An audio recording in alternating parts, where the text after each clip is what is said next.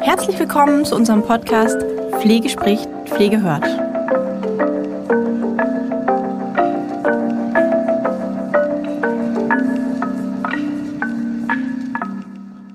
Herzlich willkommen zur heutigen Folge Ask Holger. Wir sind im April angekommen und nehmen tatsächlich auch in dieser Woche die Folge auf. Und Ask Holger ist natürlich nicht denkbar ohne Holger. Herzlich willkommen, Herr Ohm. Hallo, Herr Karl. Hallo, liebe Zuhörer. Ich freue mich wieder hier bei dieser Veranstaltung mitwirken zu können. Ja, wir sind jetzt schon in der siebten, ja, der siebte Monat, ja, also ähm, wir schreiten immer weiter voran äh, mit dem Format und auch dieses Mal gab es wieder super viele Einsendungen, super viele Fragen und wir haben wieder drei Fragen aussortiert, die wir ähm, heute beantworten wollen. Und wenn ich wir sage, meine ich Herr Ohm. und nein.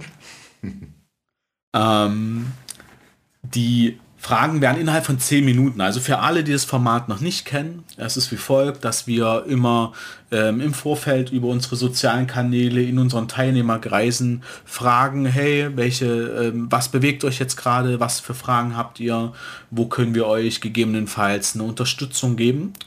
Und dann wählen wir für dieses Format drei Fragen aus und innerhalb von 10 Minuten beantwortet ähm, Herr Ohm jede Frage unter mehreren Gesichtspunkten aus mehreren Blickwinkeln und gibt ein paar Ideen aus seiner Erfahrung und ähm, aus seiner Praxis einfach mit ähm, äh, in die Beantwortung auch rein. Und ja, dann geht es in die nächste Frage und es findet eben jeden Monat eine einzigste Folge Ask Holger statt. Und wir sind jetzt im April und nehmen auch die April-Folge direkt auf. Das heißt, ähm, Herr Ohm ist auch gerade frisch aus dem Urlaub zurück, ist, ist, ist erholt. Wir hatten das gerade schon kurz im Vorgespräch. Es war also mh, mm, ein schöner Urlaub, super Wetter und ja, mm, so, also super Vorbedingung.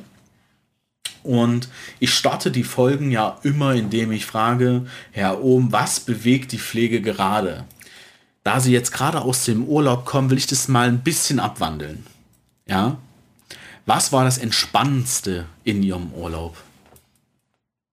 Ja, das Entspannendste war wirklich nicht jeden Tag äh, dauernd mit Nachrichten zugeschüttet zu werden, ob es Ukraine ist, ob es Innenpolitik ist, ob es aus dem Gesundheitswesen ist. Ich habe wirklich zwei Wochen abgeschaltet. Das Handy habe ich alle zwei, drei Tage kurz angemacht, die E-Mails gecheckt. Das war für mich das Entscheidende. das kann ich super gut verstehen. Ähm, das kann ich super gut verstehen. Ähm, ja, die Fragen, die ähm, wir ausgewählt haben, würde ich jetzt einfach mal ähm, ja, die erste Frage von vorlesen. Die kommt von der Claudia. Ähm, und die Claudia fragt, hallo, wie kann ich Mitarbeitenden meine Wertschätzung zeigen? Also auch mal besonders. Nicht nur durch ein Danke und Förderung bei Fortbildungswünschen oder so. Wie schaffe ich es, Azubis zu binden? Gerade in der Generalistik bekommen sie schon im zweiten, im zweiten Jahr ähm, Vertragsangebote von kooperierenden Krankenhäusern mit deutlich höherem Gehalt als in der Altenpflege. Und ich bin davon überzeugt, dass wir in unserer Einrichtung sehr auf Bedürfnisse der Azubis eingehen sie nicht frühzeitig ausnutzen und verheizen? Genau, das ist die Frage. Tolle Frage. Vielen Dank, Claudia. Ich glaube, dass das viele, viele, viele bewegt. Ja, Claudia, auch von mir ein Dankeschön. Als ich die ganzen vielen Fragen gelesen habe, habe ich sofort gedacht, das ist eine Frage, auf die ich gerne eingehen würde in diesem Format, in diesem Podcast. Und ja, die Frage ist berechtigt jede Pflegeeinrichtung steht im Wettbewerb mit anderen. Die einen zahlen mehr, die anderen geben drei Tage mehr Urlaub und so weiter. Das ist sehr schwer, sich zu äh, unterscheiden. Genauso Wertschätzung zu zeigen, Fortbildungswünsche berücksichtigen, ist auch oft begrenzt aufgrund der Mittel, die zur Verfügung stehen. Und das Wort Danke ist manchmal auch schon überstrapaziert, wenn man es zu oft sagt. Ja, wie kann ich das erreichen? Also ich sehe da verschiedene Möglichkeiten. Das eine ist, wenn ich Mitarbeiter habe, die sehr engagiert sind, tolle Arbeit leisten, warum kann ich denen nicht Verantwortung übertragen oder neue Aufgaben? Oder ich kann einen Wechsel der Aufgaben äh, der äh, einzelnen Arbeitsgebiete den Mitarbeitern anbieten als Dankeschön. Weil je länger ich eine bestimmte Tätigkeit, eine Arbeit mache, ja, ich kriege zwar mehr Routine, aber es wird mir auch vielleicht sogar langweilig. Wenn ich dafür sorge, dass ich so einen Wechsel habe, dann kann ich da ganz viel erreichen. Oder ich beziehe sie ein, die Mitarbeiter. Wie organisiere ich die Pflege und Betreuung? Was habt ihr für neue Ideen? Weil die besten Ideen kommen doch oft von den Mitarbeitern, wenn ich mal ganz ehrlich bin. Weil wenn ich Leitungskraft bin, bin ich auch oft weg von der Pflege oder selten drin und ich sehe manche Dinge nicht. Das heißt, ich zeige jedem einzelnen Mitarbeiter, wie wichtig mir seine Meinung ist und wie ernst ich Vorschläge oder Ideen der Mitarbeiter nehme, indem ich das prüfe und auch mal Sachen, auch wenn ich vielleicht selber nicht dran glaube, mal ausprobieren lasse. Das finde ich auch sehr, sehr wichtig. Das mal so ganz allgemein zur, zum Thema Wertschätzung. Dann äh, war die, der zweite Teil ja, was ist mit den Auszubildenden? Ich konkurriere ja mit den Krankenhäusern, so hast du das geschrieben, liebe Claudia, in deiner Fragestellung. Wie kann ich mich von einem Krankenhaus unterscheiden? Ich glaube, das ist in der Altenpflege gar nicht so schwer. Weil im Krankenhaus habe ich Kurzzeitlieger. Da habe ich eine reine Behandlungspflege und in der Altenpflege sehe ich den Menschen viel eher ganzheitlich. Und wenn ich ihn dann nicht überfordere, den Auszubildenden, immer eine Fachkraft oder am besten Praxisanleiter an die Hand gebe, gemeinsam sind wir stark, gilt hier auch. Dann kann der Auszubildende ganz viel sehen, lernen von den Fachkräften, von den Praxisanleitern. Und nicht nur auf diese 10% achten und den Auszubildenden dann als Waschhilfe missbrauchen. Aber das scheinst du ja eh nicht zu machen, so wie du geschrieben hast. Und was ich absolut unabdingbar finde, kann ich gleich ein schönes Beispiel aus Erleben, eigenem dazu beitragen, ist, es gibt ganz oft auch in der Altenpflege Besonderheiten, interessante Krankheiten, interessante Behandlungspfade oder ähnliches. Und das machen denn die erfahrenen Fachkräfte und die Auszubildenden machen die Routinearbeit. Warum? Ich kann doch die Auszubildenden mit ranziehen. Ich habe vor einigen Jahren für die Höherakademie Praxisanleiter in Braunschweig ausgebildet. Und da war eine Teilnehmerin aus der ambulanten Pflege in Wolfenbüttel. Und sie kam zu mir und sagte, du Holger, für die praktische Prüfung würde ich gern die, den Verbandwechsel und die Kontrolle de, äh, der Schlauchleitung beim externen Herzpumpe äh, machen. Ich sage, oh, was hast du denn? Ja, sechs Tage die Woche versorgen wir jemanden. Der am siebten Tag wird immer das Schlauchsystem gewechselt. Das macht die Medizinische Hochschule in Hannover. Sag ich, tolle Idee. Darf ich denn auch den Schüler mitbringen zur Prüfung? Ich sage, ich bitte drum. Und äh, dann hat sie das gemacht. Weil, warum? Weil sie allen Schülern, ob es eigene oder Fremdschüler ihres Arbeitgebers war, das gezeigt hat. Weil wie oft sieht man das denn in der Pflege, in der Altenpflege? Relativ selten. Bei ihr hatte sie den Patienten über, ich glaube, insgesamt viereinhalb Monate. Und ein paar Monate später habe ich sie wieder getroffen bei einer Innenausschulung bei ihrem Arbeitgeber. Und da sage ich, und lebt der Patient noch? Hat er inzwischen ein Transplantat bekommen? Nein, der ist leider verstorben. Aber, sagt sie, ich hatte drei Fremdschüler in dem Zeitraum, wo ich den Herrn versorgt habe. Und äh, zwei davon fangen jetzt bei uns an. Ich sage, wie? Ja, die fanden das so toll, dass ich denen das gezeigt habe. Und die haben sich jetzt bei uns beworben und sie sind beide genommen worden. Also man sieht, man kann auch mit Kleinigkeiten im Grunde genommen die Schüler motivieren.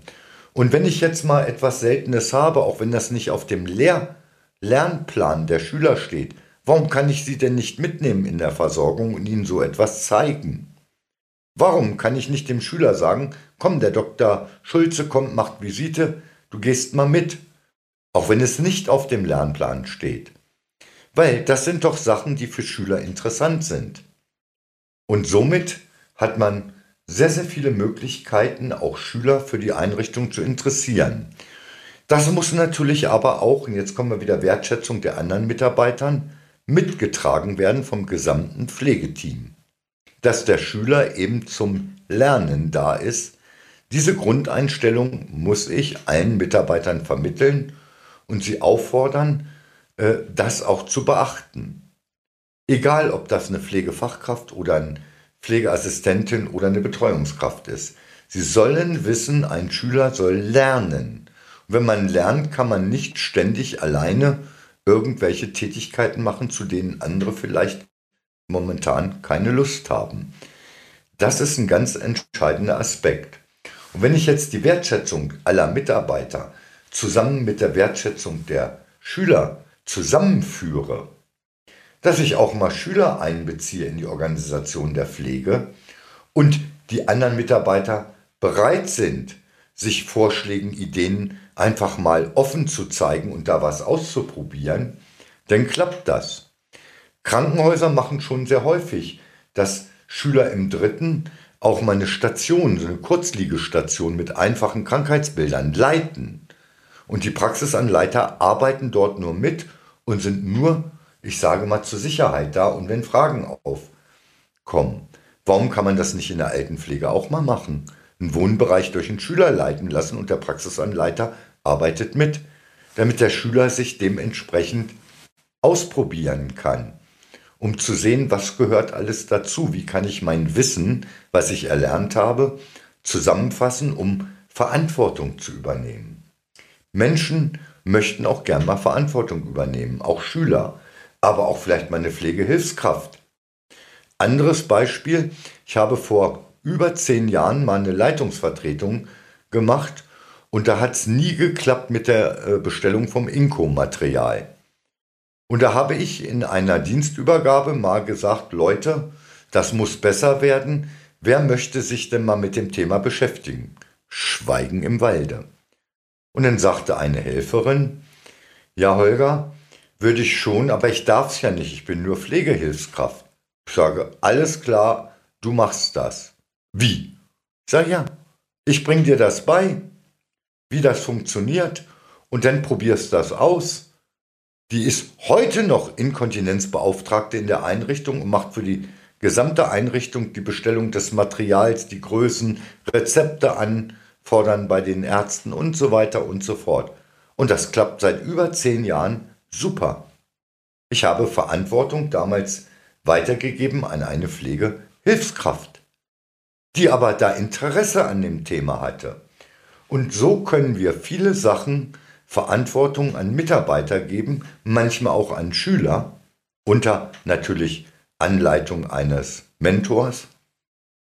Und wir werden sehen, oder du wirst sehen, liebe Claudia, das wird oft sehr gut funktionieren.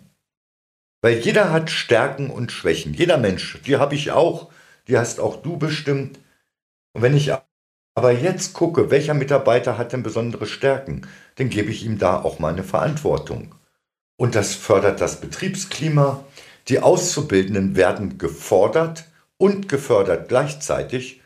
Und ob das in allen Krankenhäusern so ist, wo sie nur im Tiefflug über die Gänge rasen, äh, auch wenn sie dann einen Euro mehr haben, ob sie da glücklich werden, wage ich zu bezweifeln.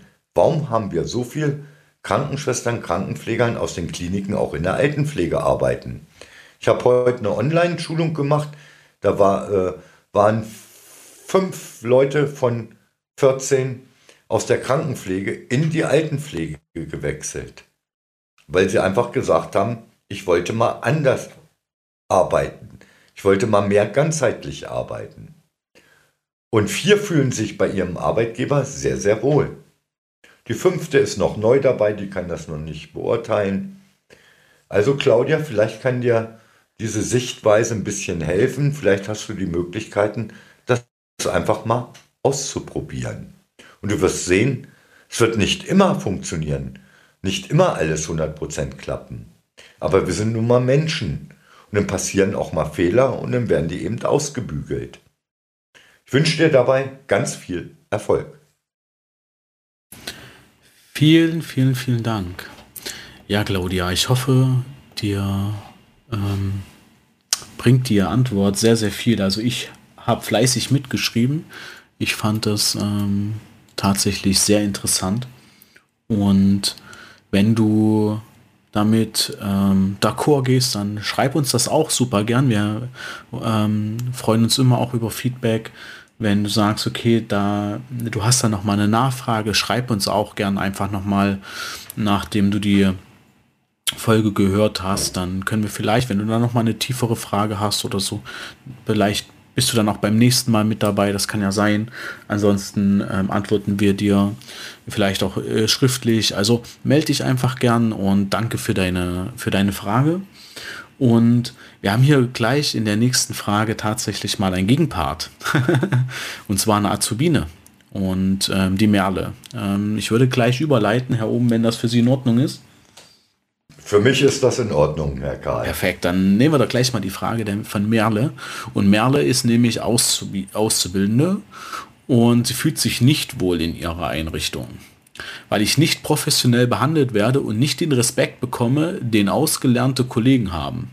Ich will mich aber auch nicht beschweren, weil die Stimmung in der Einrichtung dafür nicht stimmt. Und ich weiß, ich werde nur noch in die Ecke gedrängt und rausgemobbt. Was kann ich da tun? Das ist die Frage. Ja, liebe Merle, es ist schade, wenn du so behandelt wirst oder das so empfindest. Weil als Auszubildende bist du jemand, der lernen möchte. Und lernen tut man ja durch Vorbilder. Und wie es mir scheint, äh, hast du dort in der Einrichtung kein Vorbild. Ich sage immer, Praxisanleiter und Fachkräfte und auch Hilfskräfte müssen immer eine Vorbildfunktion gegenüber den Schülern erfüllen. Das heißt, ein wertschätzender, respektvoller Umgang ist eine Grundvoraussetzung. Und wenn ein Schüler, eine Schülerin mal was nicht gleich kann oder nicht weiß, dann muss ich eben dafür sorgen, dass dieses Wissen, diese Fähigkeiten, Fertigkeiten erlangt werden. Äh, Merle, das ist erstmal Grundvoraussetzung. Was kannst du jetzt tun? Das eine ist, dass du selber ein Vorbild bist. Du hast eigene Wertmaßstäbe auf deine Arbeit. Setz die um. Wenn du sagst, ich mache nicht im Akkord, dann machst du das so, wie du das für richtig hältst, in der Qualität, die gefordert ist oder die dir äh, geeignet scheint, deine Tätigkeiten. Also erstmal nicht anstecken lassen von solchen Verhaltensweisen, von anderen. Wenn man dir nicht respektvoll gegenübertritt, du bleibst bitte respektvoll. Du bist ein Vorbild im Umgang mit Kommunikation. Den Bewohnern oder Patienten gegenüber, genauso wie den Vorgesetzten, den Praxisanleiterinnen, Anleitern und den Kollegen aus der Gruppe der Fachkräfte oder der Hilfskräfte bei dir, bei deinem Arbeitgeber.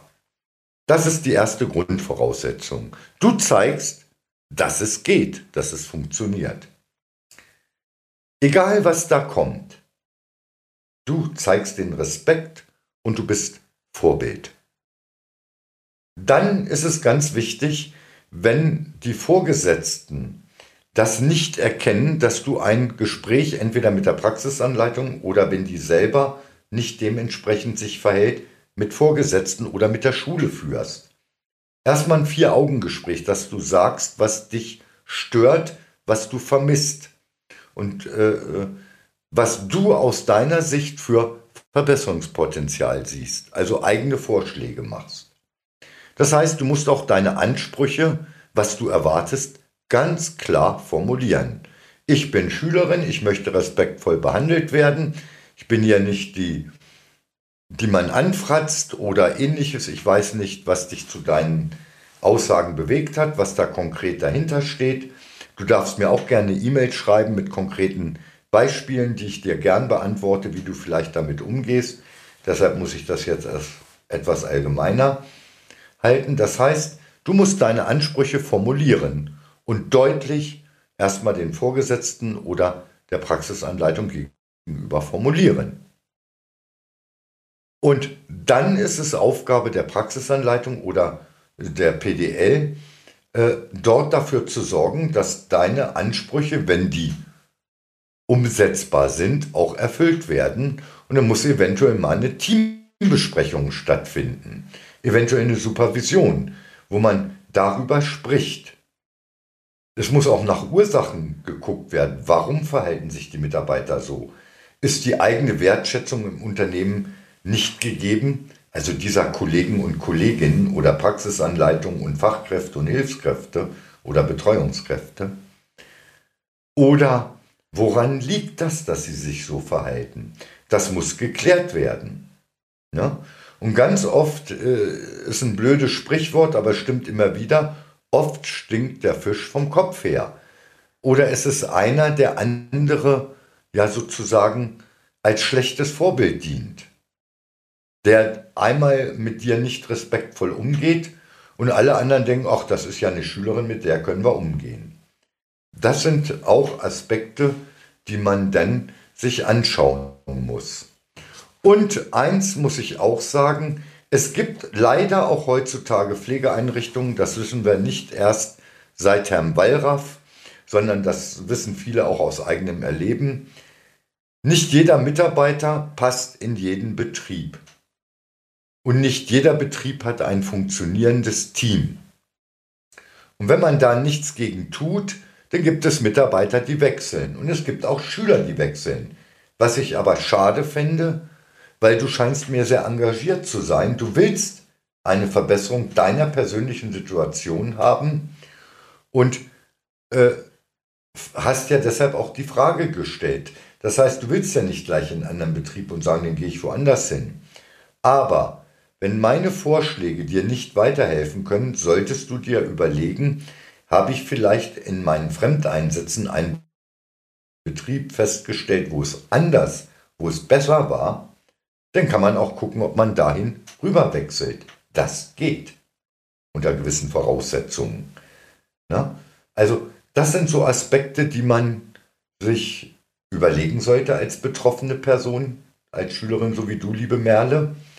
Und dann einfach gucken, ich verhalte mich professionell, ich versuche Vorbild zu sein in Kommunikation, im Umgang miteinander, mit den Menschen, die du pflegst. Ich habe versucht, mit den Vorgesetzten oder der Praxisanleitung Vier-Augen-Gespräch, habe meine Ansprüche ganz klar formuliert, was erwarte ich, was ich sage das Wort wirklich so, wie ich es meine, verlange ich von meinem Arbeitgeber, der mich ausbildet, aber ich bringe meine Arbeitskraft ein, ich bringe Engagement mit ein, ich bringe Lernwillen mit ein.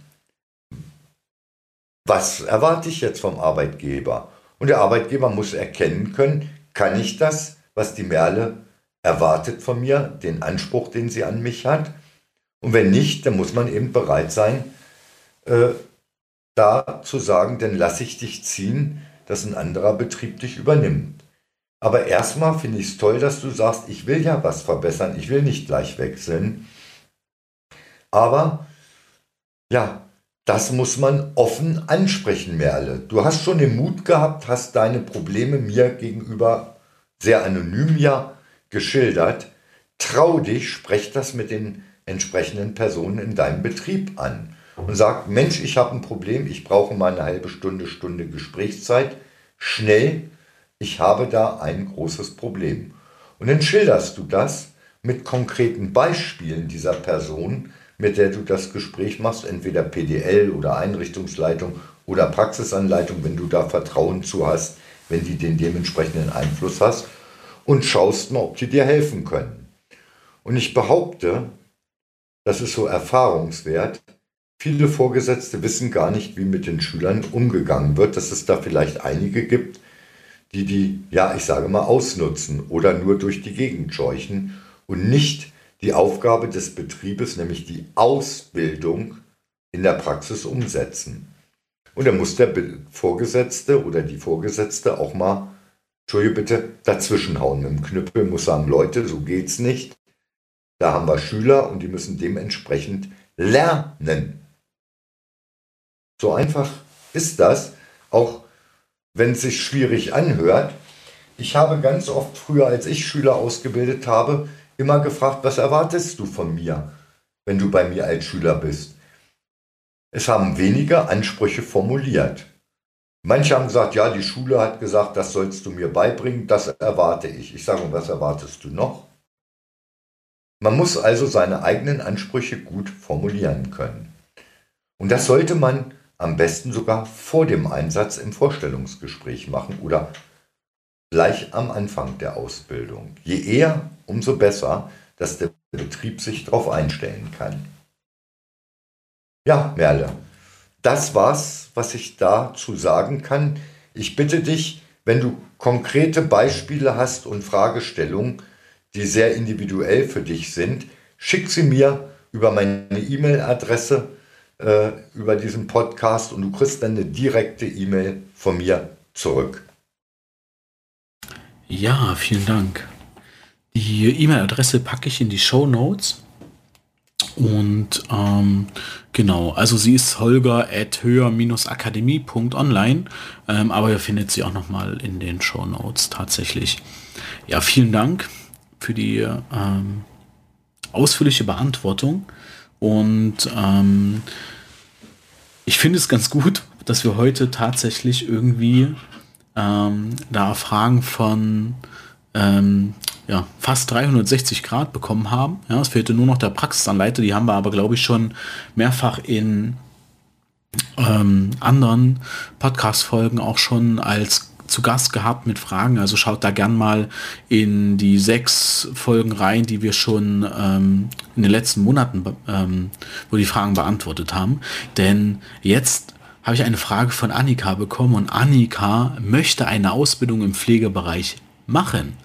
Und ähm, das finde ich so cool, weil wir tatsächlich jetzt eine ähm, Leitungskraft gehabt haben mit der Wertschätzung, dann haben wir eine Azubine gehabt und jetzt haben wir jemanden, der sich für die Pflege entscheiden will.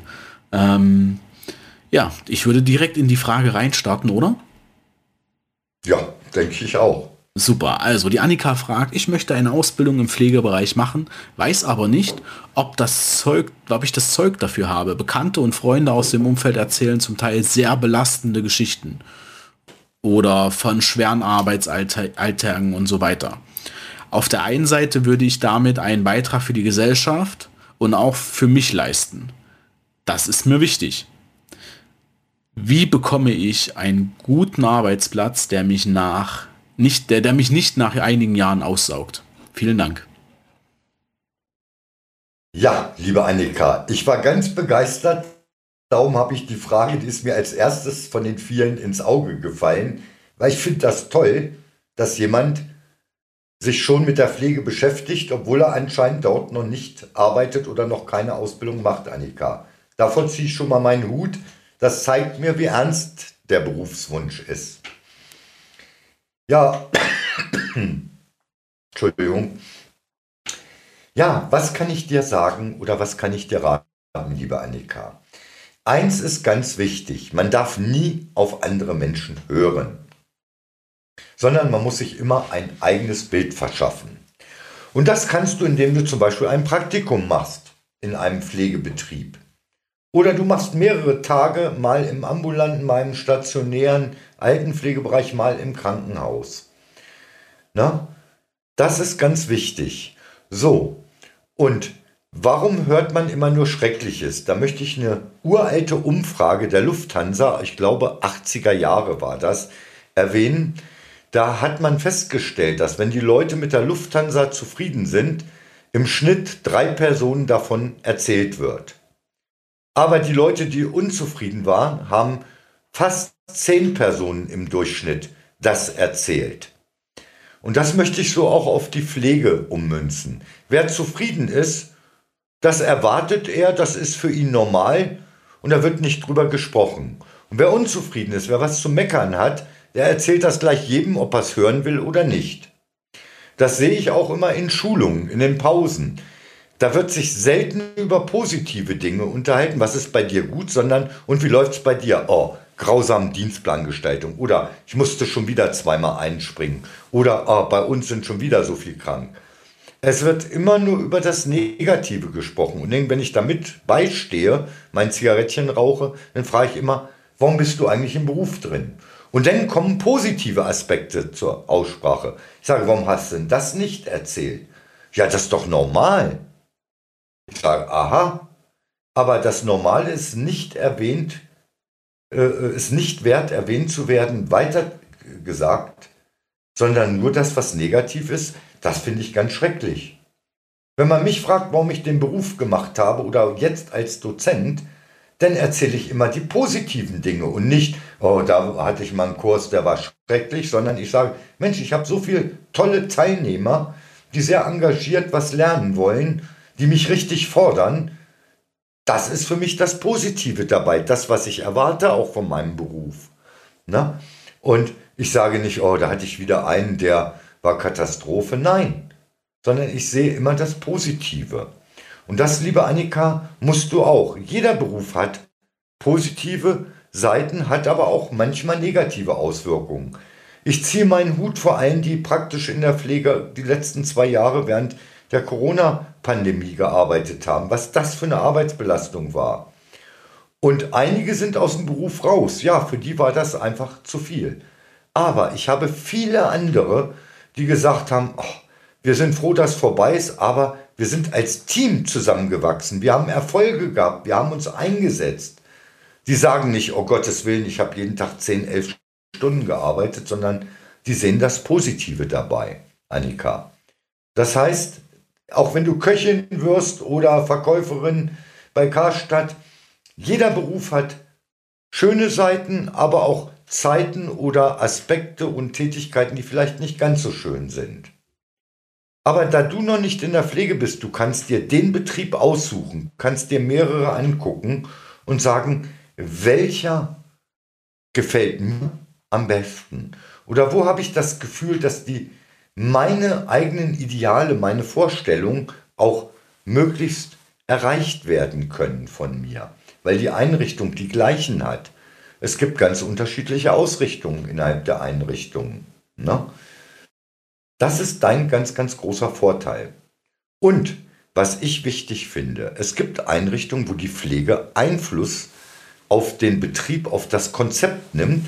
Und es gibt Betriebe, wo ein Konzept vorgesetzt wird und die Mitarbeiter müssen funktionieren. Das wäre ein Betrieb, wo ich mich persönlich nicht wohlfühlen würde. Es gibt Mitarbeiter, die sagen, genau, da weiß ich, das mache ich jetzt, das mache ich dann, das muss ich so machen. Die gibt es auch. Wenn du zu diesen Menschen gehörst, dann ist so ein Betrieb für dich angenehmer.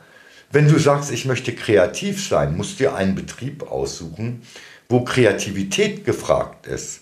Es gibt also alle Richtungen innerhalb der Pflegeeinrichtungen. Wenn du sagst, ich bin so der Action-Man, dann ist die Altenpflege vielleicht nicht ganz so gut für dich, dann musst du ins Krankenhaus gehen. Da hast du Action, gehst auf eine Notaufnahme, OP, Intensivstation und so weiter. Das liegt wirklich jetzt an dir.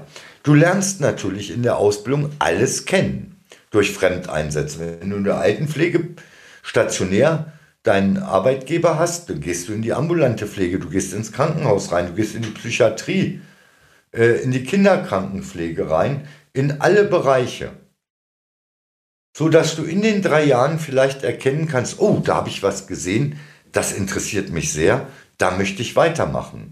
Das heißt, du wirst ganz viele interessante Bereiche kennenlernen in den drei Jahren.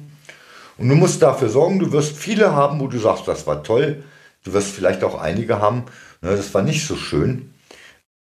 Aber es liegt an dir nach den drei Jahren, in welchem Bereich du dich ja niederlassen möchtest, wo du arbeiten möchtest oder in welchen Bereichen du noch weiter lernen möchtest, liebe äh, Annika. Und das ist dein großer Vorteil. Dir stehen alle Türen offen, wenn du in die Pflege gehen möchtest. Und du kannst immer entscheiden, wo gehst du hin und wo willst du weiter machen, wo kannst du dich ausleben, deine Interessen, Neigungen oder Einflussnahme als junger Mensch. Du hast bestimmt tolle Ideen auch. Und ich sage mal, ich habe ganz viele Ideen auch von Schülern früher aufgenommen, wo ich zu sehr eingefahren war Und wenn ein Schüler kam, hat gesagt, warum machen wir das nicht so? Dann habe ich mich hingestellt, habe gesagt, verdammte Scheiße. Entschuldigt bitte den Ausdruck. Der hat ja recht. Die Seite habe ich überhaupt noch nicht beruhigt. Ja, und wenn du da jemanden hast, der das auch aufnimmt, dann wirst du merken, kriegst du eine ganz große Zufriedenheit. Aber genauso wirst du auch Tage oder Betriebe haben, wo du sagst, um Gottes Willen, hier kann ich nicht bleiben. Dann machst du da deine äh, Fremdeinsatz in dem Bereich und sagst, das war's, das kommt für mich nicht mehr in Frage. Das kann passieren. Das wird wahrscheinlich auch passieren. Aber das ist ja das Schöne. In den drei Jahren Generalistik kommst du überall rein, kannst überall reinschnuppern und gucken, wo fühlst du dich am wohlsten. Tja, Annika, ich freue mich. Ich hoffe, dass ich bald von dir höre, dass du einen Ausbildungsplatz gefunden hast, der dir gefällt. Auch für dich gilt, wenn du spezielle Fragestellungen hast, ich kenne mich ganz gut deutschlandweit aus, ich mache den Job seit 31 Jahren, kannst du auch gerne mich direkt anschreiben, bekommst eine direkte Antwort von mir. Aber ich hoffe, dass ich dich ein bisschen überzeugen kann, dass die Pflege ein ganz toller Beruf ist.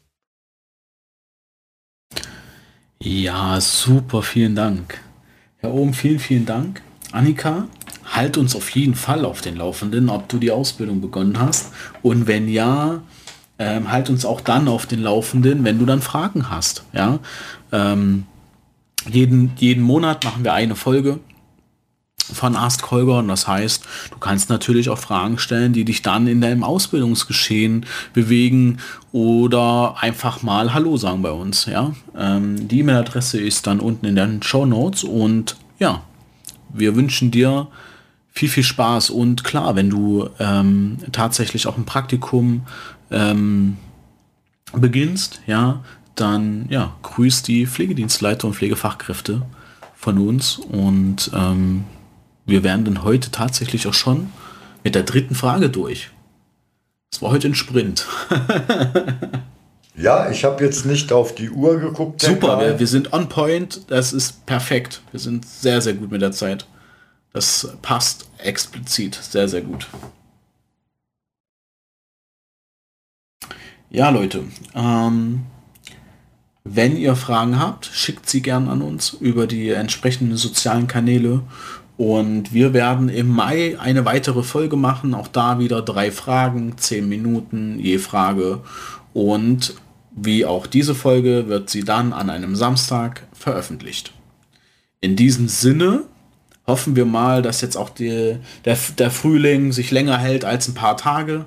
Und ähm, ja, ich wünsche euch eine super Zeit bis Mai, wenn wir uns wieder hören hier über den Podcast.